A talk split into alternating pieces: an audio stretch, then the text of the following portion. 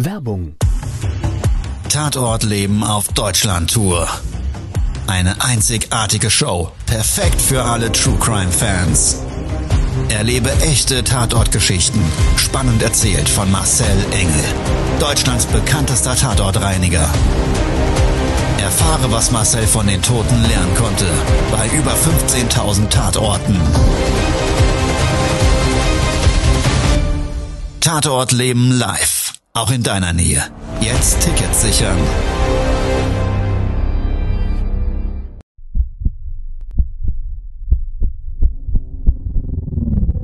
Todesursache. Der Podcast mit Tatortreiniger Marcel Engel. Es wird immer mal wieder in meinem Podcast vorkommen, dass wir sehr tief in das Geschehen eintauchen. Ich werde offen darüber sprechen. Damit meine ich, dass Flüssigkeiten wie Blut als Element das kleinste Problem sein wird. Ich freue mich, wenn ich euch auf eine Gedankenreise entführen darf in meine Welt des Tatortreinigens. Todesursache. Der Podcast mit Marcel Engel. Hallo und herzlich willkommen. Schön, dass du wieder eingeschaltet hast. Solltest du das erste Mal dabei sein, freue ich mich riesig, dass du diesen Podcast hier für dich, vielleicht auch zukünftig als Abonnent gefunden hast. Wir starten heute gemeinsam in meine Welt des Tatortreinigens mit einem Erlebnis, was es in sich hat. Also wenn ich mich persönlich erschrecke und das an einem Tatort, dann hat das meistens Hintergründe, die du vielleicht so gar nicht vermuten wirst, weil sie haben nichts mit dem direkten Leichenfundort zu tun. Ja, und genau so ein Erlebnis möchte ich jetzt gemeinsam in der Folge mit dir nochmals durchleben. Also ich würde sagen, wir starten jetzt mal zu meinem Tatort.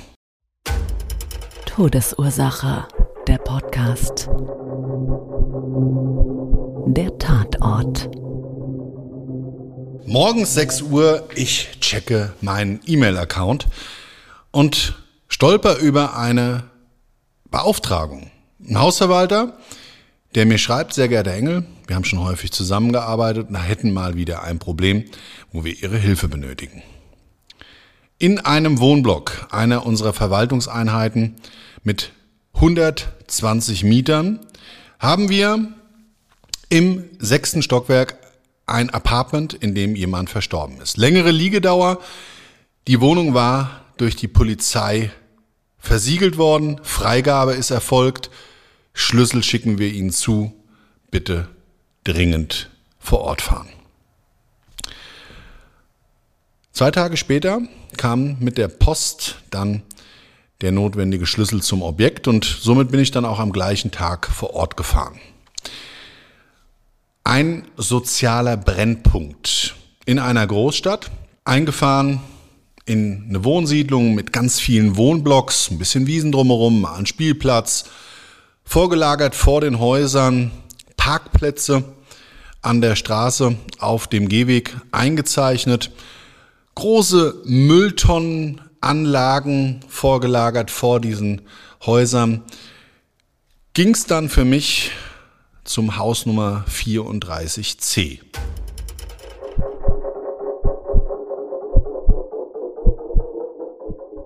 Ja, für mich ging es dann einmal unten in die Haustür rein. So ein kleiner Vorraum, ziemlich schmutzig, der Boden, die Wände alle voll geschmiert, teilweise war der Putz abgeblättert. Das Licht oben hat geflackert, habe ich dann auf den Fahrstuhlknopf gedrückt. Der kam auch, Reingegangen, einmal ab ins sechste Stockwerk. Beim Hochfahren hat das Ding Geräusche gemacht. Ich war wirklich heilfroh, wie ich draußen war und dass ich wirklich oben angekommen bin. Da wieder aus der Tür raus. Auch alles wirklich verpegt, dreckig. Es hat gestunken wie Sau, aber eher ja nach Fäkalien und Urin.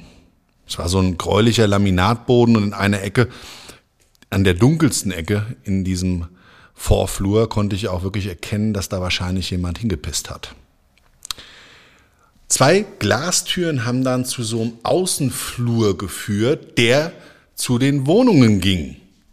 Das heißt, wie so eine Art großer länglicher Balkon. Ich habe mich für die rechte Tür entschieden und die erste, zweite, dritte war es nicht, aber ich konnte schon wie ich aus dieser Glastür in diesen Außenflur gegangen bin, von weitem erkennen, dass an der dritten Tür ein Polizeisiegel hängt. Auf die Tür zugelaufen, kam aus der letzten, der vierten Tür ganz hinten am Ende des Gebäudes eine ältere Dame raus. Na, junger Mann, was machen Sie denn hier? Da habe ich gesagt, ich mache hier nebendran sauber. Na, Gott sei Dank, das ist auch über drei Monate hier schon wirklich ein Problem. Das stinkt, das stinkt. Ich kann meine Fenster gar nicht aufmachen. Die Frau war wirklich ein bisschen genervt von diesem Geruchsproblem und das ist übrigens gar nicht so selten. Ja? Also dass es einfach manchmal seine Zeit dauert. Nachlassgericht kann zum Beispiel ein Thema sein dass im Zuge von polizeilichen Ermittlungsmaßnahmen sich dann eine Tatortreinigung erst zu einem viel späteren Zeitpunkt als das eigentliche Auffinden des Leichnams halt ähm, beauftragt und durchgeführt wird. Naja, sie hat dann trotzdem so kurz an der Tür gewartet, bis ich aufschließe. Da habe ich dann ganz höflich gefragt, darf ich Ihnen noch irgendwie helfen? Ja, ich würde ja schon mal gerne wissen, wie es da drin aussieht, dann habe ich gesagt, kannten Sie den Nachbarn? Nein, das ist hier alles ziemlich anonym. Aber wie gesagt, es stinkt wie Sau, es stinkt wie Sau. Naja, ich konnte sie gar nicht abschütteln, hat man aufgeschlossen. Und wie ich aufschließe, kam so eine richtige Zugluft aus der Wohnung raus. Ja, für mich war klar, irgendwo ist wahrscheinlich durch den letzten, der in der Wohnung drin war, ein Fenster geöffnet worden.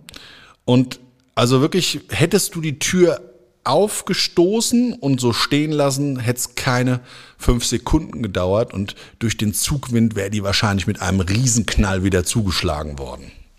Aber was sich dadurch auch ergeben hat, ist eben, dass die, dieser Leichengeruch uns entgegengeschlagen ist. Und dann hat sie, ach, das stinkt, das stinkt, das ist ja Wahnsinn. Ich musste ein bisschen schmunzeln, habe gesagt, geht's Ihnen gut? Alles okay bei Ihnen? Weil sie irgendwie auf einmal schlagartig die Farbe gewechselt hat. Und das war wirklich so. Sie sah auf einmal so richtig gelblich aus. Ich habe erst gedacht irgendwie, dass die Sonne durch die Wolken bricht und dadurch so ein, so ein Schattenbild entsteht. Aber nee, ich glaube, die ist wirklich so richtig, wie man so sprichwörtlich sagt, grün und gelb geworden. Also Sie sofort zurückgestiefelt in ihre Wohnung. Was sie vorher machen wollte, weiß ich gar nicht. Einkaufen gehen oder den Müll runterbringen. Ich habe keine, ich habe keine Ahnung. Auf jeden Fall schnurstracks zurück. Ich dann für meinen Teil in die Wohnung rein und habe dann erstmal die Tür zugemacht. Zu dem Zeitpunkt war ich auch noch gar nicht umgezogen. Ich wollte einfach verhindern, ja, dass es vielleicht nochmal kommt und wir dann gemeinsam in diesen Tatort reingehen müssen. Hätte ich natürlich nicht gemacht, aber so Leute dann höflich wegzukomplementieren, ist manchmal gar nicht so einfach. Ja? Also da jemanden wieder abzuschütteln oder abzuwimmeln, wie man sagt, ist manchmal eine Herausforderung.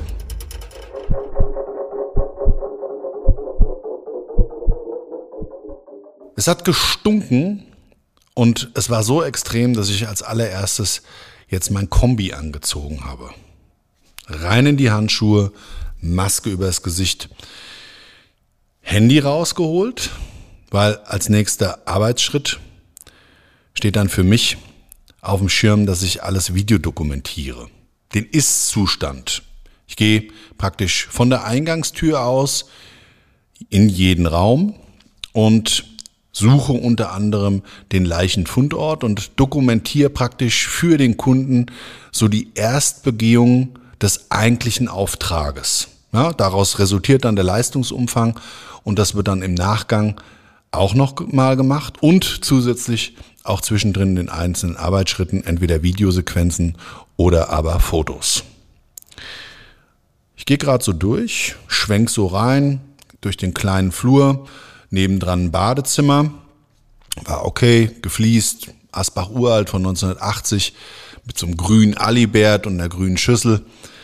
Ähm, ja, und dann ging's weiter in das Wohnzimmer. Vor mir direkt eine Schlafzimmerfront im Wohnzimmer mit einem großen Doppelbett. Auf dem lagen auch leichenflüssigkeitskontaminierte Textilien. Kopfkissen, eine Bettdecke und Kleidungsstücke vom Leichnam. Aufgeschnitten war das da alles auf dem Bett drapiert. So, und dann Kopf nach links bzw. nach rechts geschwenkt und da war eine kleine Couch. Ja, die hat auf die Fensterfront gerichtet, auch den Leichenfundort gezeigt.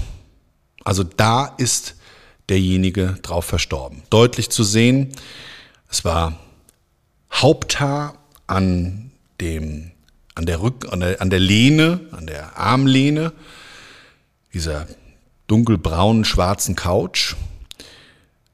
Auf der Liegefläche, auf der Sitzfläche selber hat er gelegen, da noch eine, eine, eine Kolder, eine Decke drauf und alles speckig, ölig, durchtränkt. Ich habe dann diese Decke mal angehoben und die ist dann so, ist sie so ganz langsam. Ich weiß nicht, ob du das kennst, wenn man so ein nasses, nasses T-Shirt hat ne? und du, du stülpst es so vom Körper ab.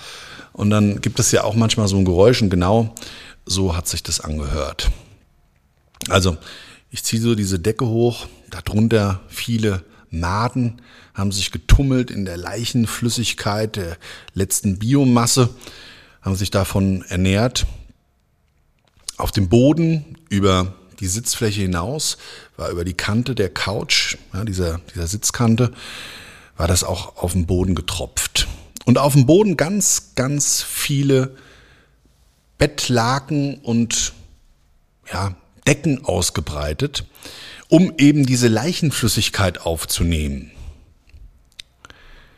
Habe ich mich noch gewundert, und in dem Augenblick, wo ich so darüber nachdenke, klingelt es auf einmal an der Wohnungstür. Da habe ich gedacht, nee, oder? Was ist denn das jetzt? Ich mache normalerweise nicht automatisch auf, aber ich habe mir gedacht, vielleicht ist das ja wieder die nette ältere Dame von nebenan, die Nachbarin. Vielleicht hat sie ja noch eine Frage. Also mit reinholen, gedanklich, wie ich zur Tür gegangen bin, habe ich mir noch so vorgestellt, werde ich sie auf keinen Fall. Aber vielleicht kann ich ihr noch mal was erklären, dass sie beruhigt und sie praktisch da ihre Ruhe drüben hat. Auf dem Weg zur Wohnungstür klingelt's nochmal. Ich sage, oh, da ist aber jemand ungeduldig. Dann wollte ich durch den Türspion erstmal gucken, der war so verklebt und verbappt, da konnte man gar nichts erkennen. Habe ich dann die Klinke langsam runtergedrückt und die Tür so ungefähr 50 Zentimeter weit einen Spalt aufgemacht. Da stand ein kräftiger, älterer Mann vor der Tür, ganz freundlich und sagt, sind Sie der Tatortreiniger? Sie kenne ich doch. Da sage ich, ja, ich bin der Tatortreiniger. Ja, das ist wunderbar. Ich bin der Wildfried, ich bin hier der achtsame Nachbar. So hat er sich vorgestellt. Da habe ich gesagt, ist mir sehr angenehm. Wie darf ich Ihnen denn helfen? Da sagt er, ja, ich habe ja die Hausverwaltung angerufen. Und wissen Sie, der Nachbar hier, der lag ja wohl längere Zeit und der ist durch die Decke gelaufen, weil ich wohne direkt unten drunter. Das hat mir sozusagen mehr oder weniger auf meinen Wohnzimmertisch getropft. Da habe ich gesagt, ich kümmere mich drum. Ist gar kein Problem. Ich rufe die Hausverwaltung an, mache hier erstmal meinen Job und dann gucken wir gemeinsam nachher und besprechen, was wir bei Ihnen alles dann noch tun können, dass das Problem beseitigt ist. Damit war er auch zufrieden. Dann habe ich ihn nochmal gefragt, wissen Sie denn hier mit dem Mieter, was da passiert ist? Dann hat er dann gesagt, ja, klar, da weiß ich so einiges. Das war ja ein Hallotri. Da habe ich gesagt, was meinen Sie denn damit? Naja, also der hat ja hier jeden Tag bestimmt 20, 30 Mal Besuch gehabt. Und ständig haben die Leute geklingelt. Ja, manchmal haben sie sich im Stockwerk vertan. Dann haben die bei, bei mir geklingelt. Der hat ja gar kein Namensschild an seinem Klingelbord gehabt. Oh, hab ich gesagt, okay. Ja, und das ist doch merkwürdig, das ist doch nicht normal. Ja, das war bestimmt, da war bestimmt was nicht in Ordnung. Also viel Spekulation und keine zielführenden Informationen, habe ich mir dann gedacht, okay, ich beende hier ganz freundlich das Gespräch und nimm mich wieder meiner Dokumentation an. Tür geschlossen, zurück zum Leichenfundort gegangen.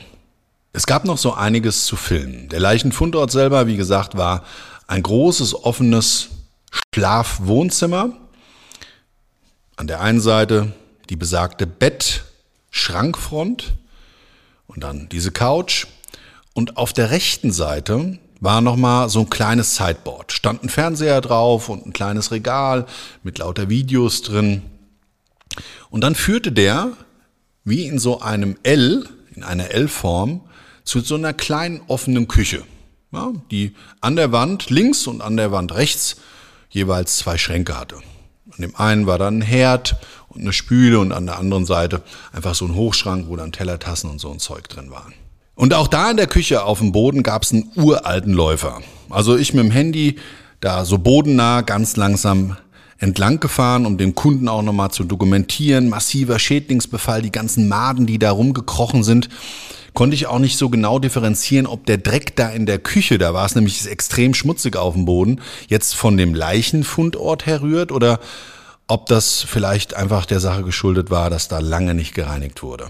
Ich war also hochfokussiert, konzentriert, war schon gedanklich dabei, das Ding eigentlich abzureinigen, Schritt für Schritt, Couch einpacken und so weiter und habe das so mit den Arbeitsprozessen, die dann so stattfinden, kopfmäßig durchlaufen. Und das Haus war zu dem Zeitpunkt total ruhig, du hast nichts von außen gehört. Tut's auf einmal im Wohnungsflur, BAM! Ein Schlag. Wirklich, als würdest du da drin so ein Feuerwerkskörper zünden.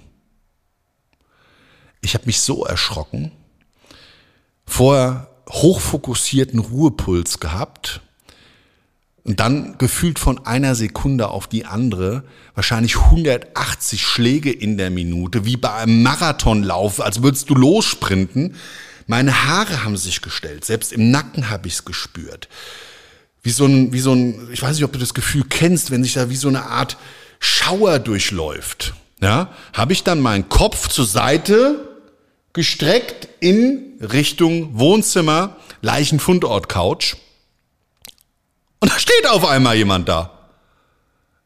Ich gucke ihn an, er guckt mich an und hin und her die Blicke, vielleicht so ungefähr gefühlt, zehn Sekunden, es waren wahrscheinlich nur zwei, Ruhe im Raum. Was machst denn du hier? Was willst denn du hier drin? Da fragt er mich doch tatsächlich, was machst du denn hier drin? Da hab ich gesagt, bist du bescheuert oder was? Ich bin hier ein Tatortreiniger. Hast du einen Schlüssel? Äh, äh, äh. So, und dann bin ich auf ihn zugegangen.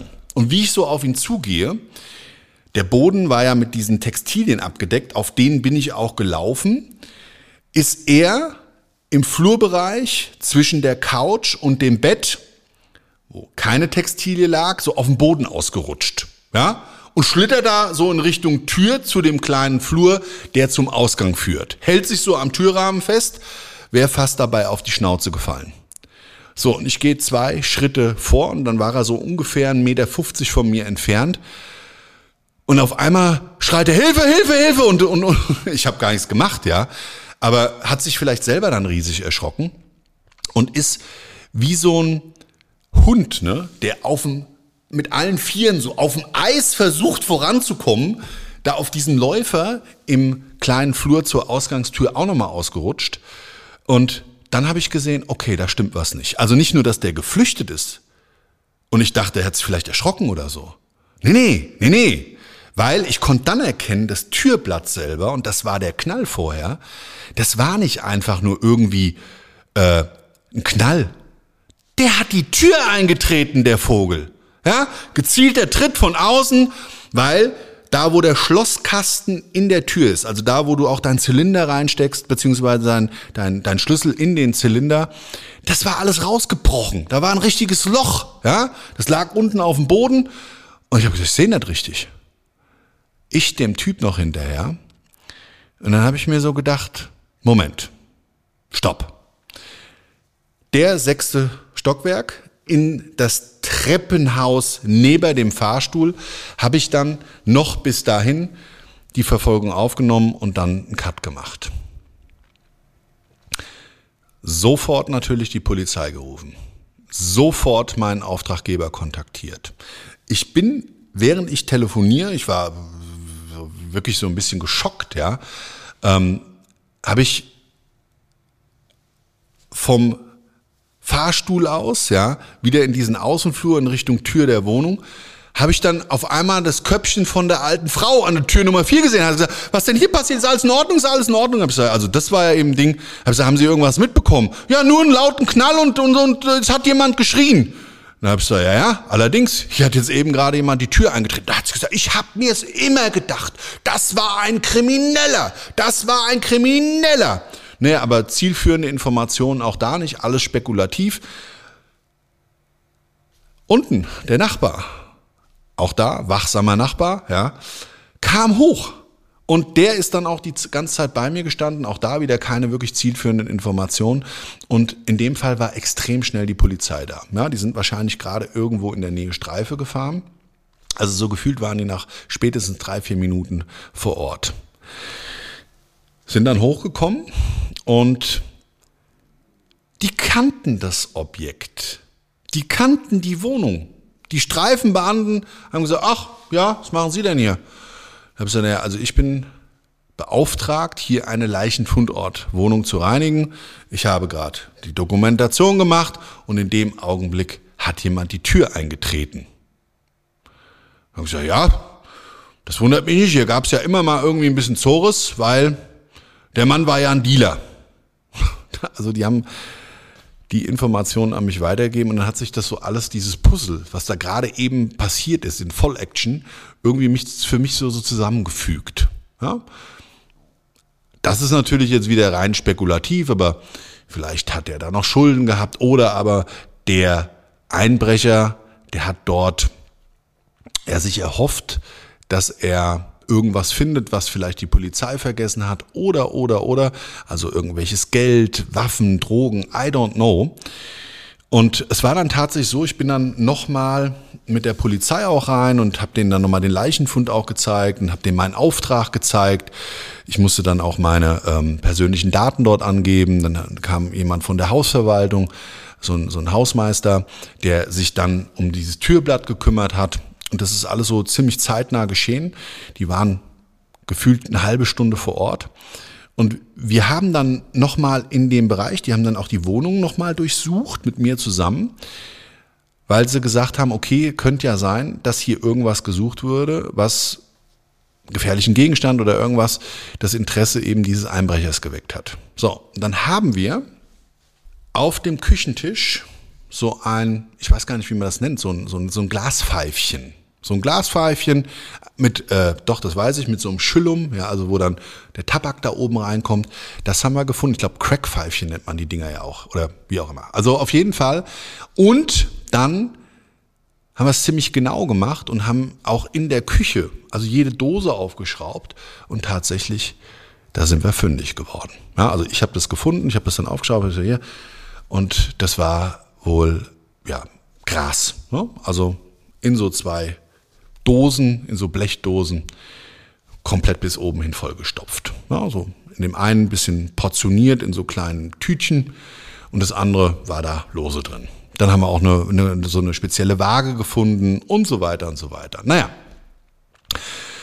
also war dieser Fall dann mehr oder weniger aufgeklärt.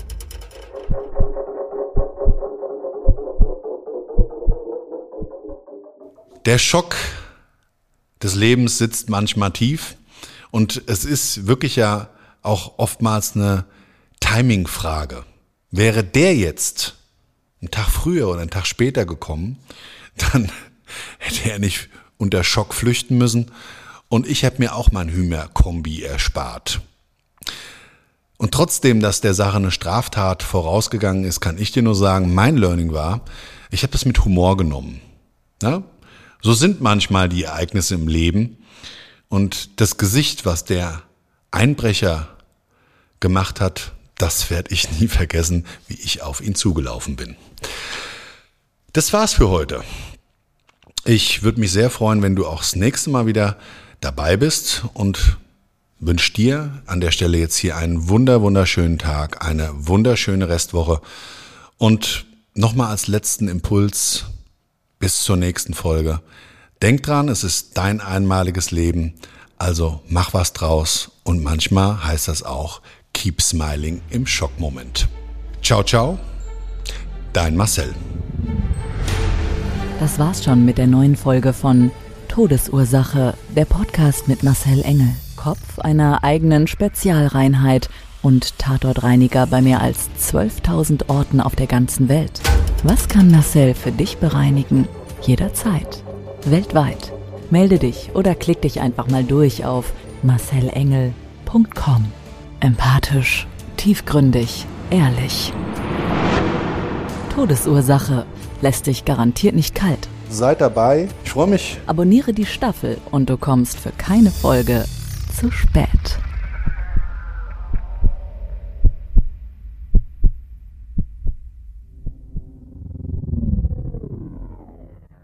Mobbing findet überall statt. In der Schule, am Arbeitsplatz, innerhalb der Familie und im Internet. Erfahren Sie in dem Kompaktbuch Ausgemobbt, wie Sie sich gegen Mobbing wehren und künftig vermeiden, zum Mobbingopfer zu werden. Ausgemobbt von Marcel Engel und Martin Zowak, überall im Buchhandel.